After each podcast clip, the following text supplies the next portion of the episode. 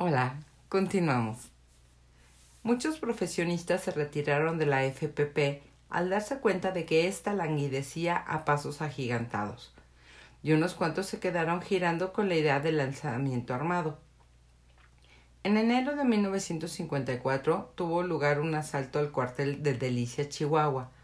La prensa dio a entender que el ejército tenía noticias del plan y que por eso fue fácil contenerlo. Tanto el gobierno como la prensa responsabilizaron a los genriquistas, así es que esos cuando organizaron una manifestación el 5 de febrero, las autoridades aprovecharon para reprimirla con el pretexto de que los manifestantes, embriagados, habían agredido a los peatones y a los comerciantes.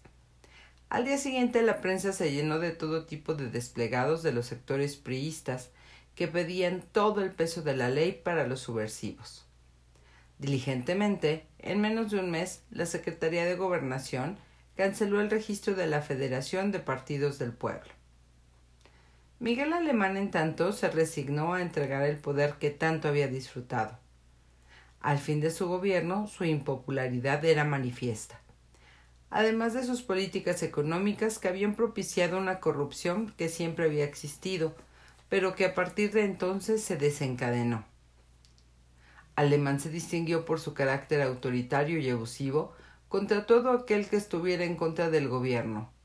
Con la Dirección Federal de Seguridad y con el delito de disolución social, se dedicó a espiar y encarcelar disidentes. The Land Mañana es el recipiente de las inversiones extranjeras, escribe Carlos Monsiváis.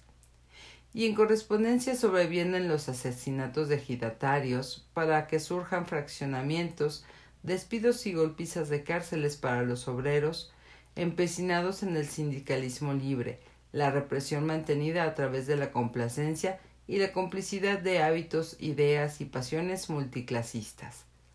Al despotismo lo atemperan el asesinato, el fraude, el despojo, y lo prestigiaron las caridades repartidas del botín. Así se favorecía y consentía a los empresarios de negocios que infinidad de veces rebasaron los marcos legales. Alemán se tentó el corazón para aplazar a los indefensos que se atrevían a manifestar sus ideas.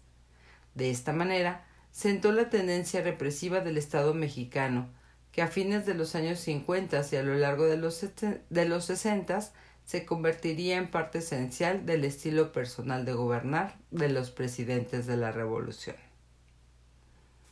Pues va, terminamos rapidísimo ya con este capítulo. Continuamos mañana.